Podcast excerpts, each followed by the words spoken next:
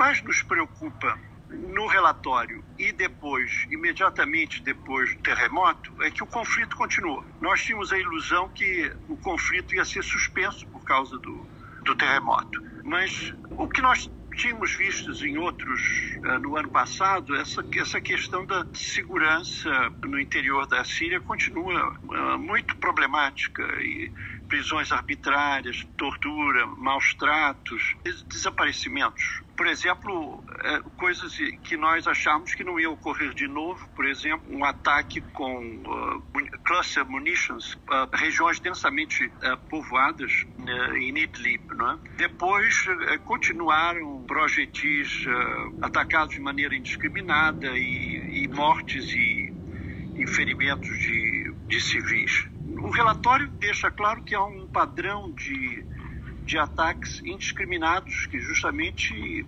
afetam diretamente a, a, a, população síria.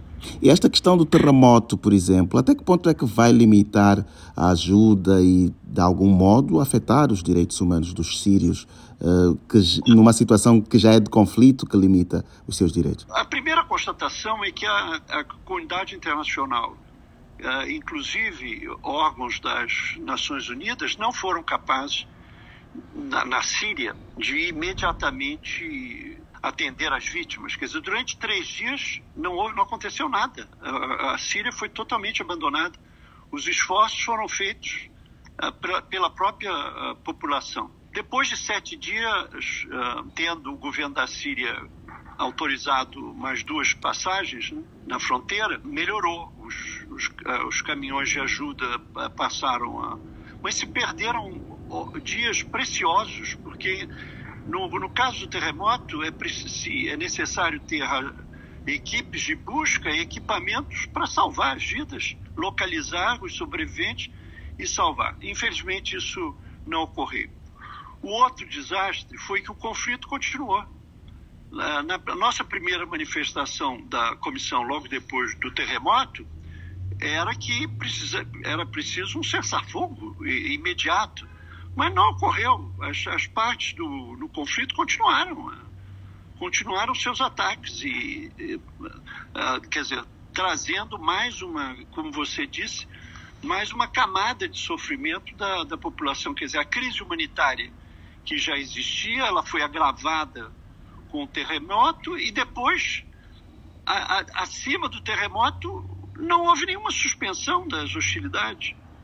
Então, isso, é, e nós achamos que é, é preciso que a, a comunidade internacional trabalhe diretamente, é, intensamente, sobre a possibilidade de um, de um cessar-fogo, porque os efeitos do terremoto continuam.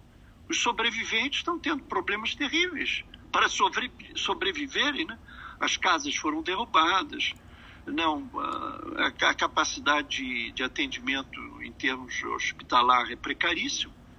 Então as, as necessidades foram agravadas, foram aumentadas em relação a, a, o conflito continuar mesmo depois do desastre do terremoto.